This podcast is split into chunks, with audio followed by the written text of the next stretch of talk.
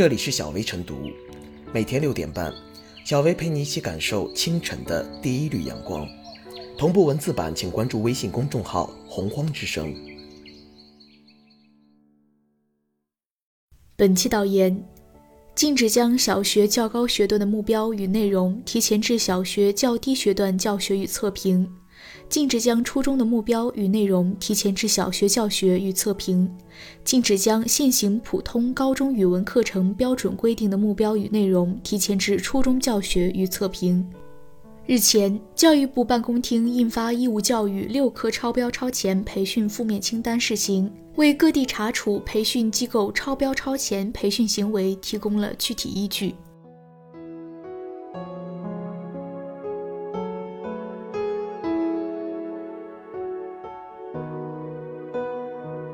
负面清单让恶培训无处遁形。平心而论，作为学校教育的有益补充，校外培训对满足中小学生选择性学习需求、培育发展兴趣特长、拓展综合素质确实具有积极的作用。然而，近年来一些培训机构却违背教育规律和青少年成长发展规律，对培训对象开展超标超前培训。这种超标超前培训披着拓展探究的外衣，大张旗鼓地对家长贩卖焦虑，对学生揠苗助长，不仅给中小学生带来了沉重的课外负担，给家长带来了不小的经济困扰，更破坏了校内外协同育人的良好生态，是典型的恶培训，必须整治。然而，各地的整治效果并不理想。二零一九年七月。教育部发布了校外培训机构专项整治回头看实地调研活动情况通报。结果显示，校外培训机构专项治理虽然取得重要性的阶段成效，但一些地方仍然存在超标超前培训。超标超前培训之所以屡禁不止，原因在它有华丽外衣做掩护，辨别起来不容易。教育部办公厅以问题为导向印发的义务教育六科超标超前培训负面清单试行，就彻底撕开了恶培训拓展探究的华丽外衣，让超标超前培训再也无处遁形。负面清单包括原则要求和典型问题两个部分。原则要求部分对义务教育阶段语数英、物化生等六门学科，从课程标记规定、教科书难度、教学进度等方面，为校外培训画出了红线，即不得超出义务教育课程标准规定的各学段要求，不得超出统编义务教育阶段相关科目教科书的难度，不得超过所在地教学的同期进度。理科科目禁止使用繁难偏怪的练习题等。负面清单最具震慑力和可操作性的地方，在于它不是笼而统之的画个条条框框，而是结合专项整治回头看实地调研结果，按照各学科的各项培训主题，整理出了一系列超标超前典型问题，供各地对照使用。比如，教二年级上册大禹治水，要求学生默写。与吸取了鲧治水失败的教训中的“鲧”字，教四年级上册精卫填海，要求学生掌握“女娲游于东海，是壮语后至”等这些在业外人士看来似乎也说得过去的培训行为，就被明确列为超标超前培训。再如英语培训中，在小学阶段教授国际音标，小学阶段要求学生掌握现在完成时主从复合句。初中阶段要求学生掌握定语从句、虚拟语气等，这些大家都习以为常，甚至认为非这样不可的行为，也躲不开负面清单的慧眼。更让人振奋的是，教育部办公厅此次印发的负面清单有个试行尾缀，这表明这个清单还会在实践中不断完善。随着负面清单的不断完善，打扮得再漂亮的恶培训也将无处隐蔽。校内外协同育人的大好局面必将形成。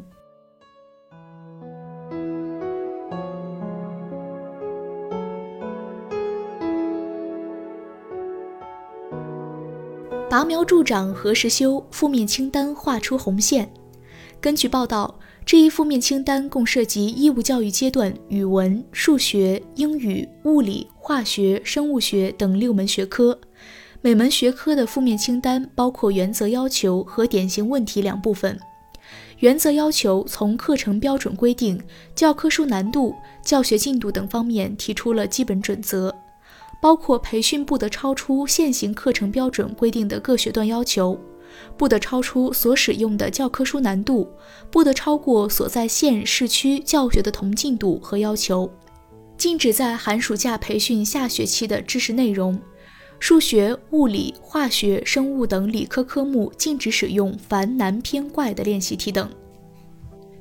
自2018年以来，教育部联合多部门对校外培训乱象进行了持续的治理整顿，取得了积极的成效，对减轻中小学生负担、改善教育生态发挥了积极的作用。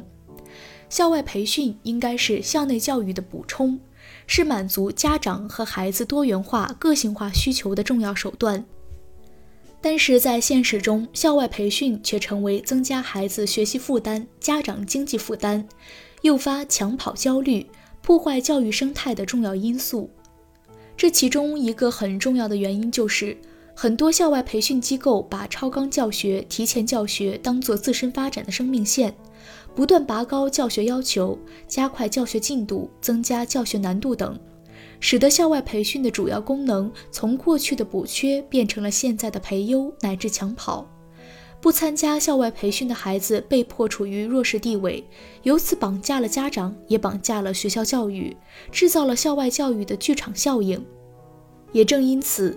不管是对线上还是对线下培训机构的治理。都将治理超标超前培训作为治理的主要内容，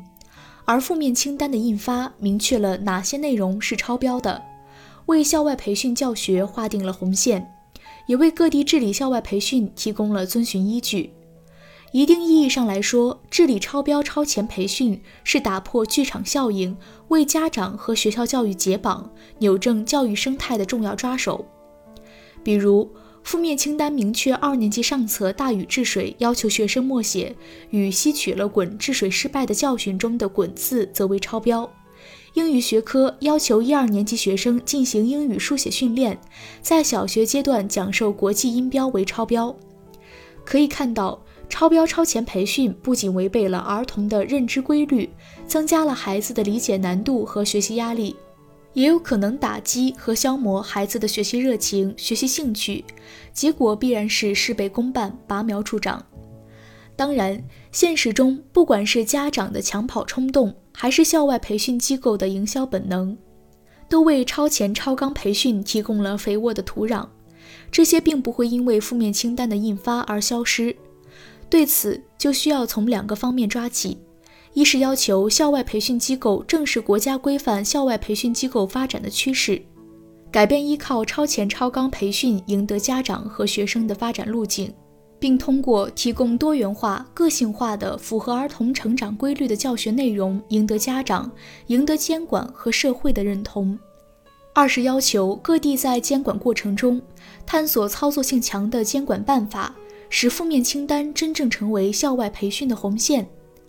家长的抢跑冲动源于不让孩子输在起跑线上的攀比心理。智力超前超纲教学同样需要家长尊重孩子的认知规律。此外，抢跑冲动还源于择校需求，因此落实坚决禁止应试、超标、超前培训及与招生入学挂钩的行为的要求，不断推进在校际公平的基础上落实就近免试入学。这也是让超前超纲培训降温的必然要求。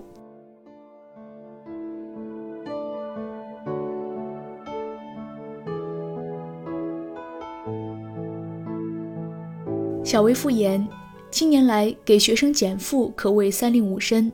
但实际效果却好似越减越肥。很重要的原因是低内损失低外补，学校课业减少，课外负担大增。校外培训机构变着花样推思维拓展，迎合了一些家长希望孩子先人一步的心理，同时加剧了紧张焦虑。欲速则不达，行稳而致远。学习不是追求短平快，更没有捷径，而是讲点滴精进，不断成长，自律约束，持之以恒，是一场耐力赛。期待负面清单成为一把利剑，监督和规范校外培训机构的培训行为，切实减轻中小学生过重的课外负担，让孩子们能在科学有序的教育环境中茁壮成长。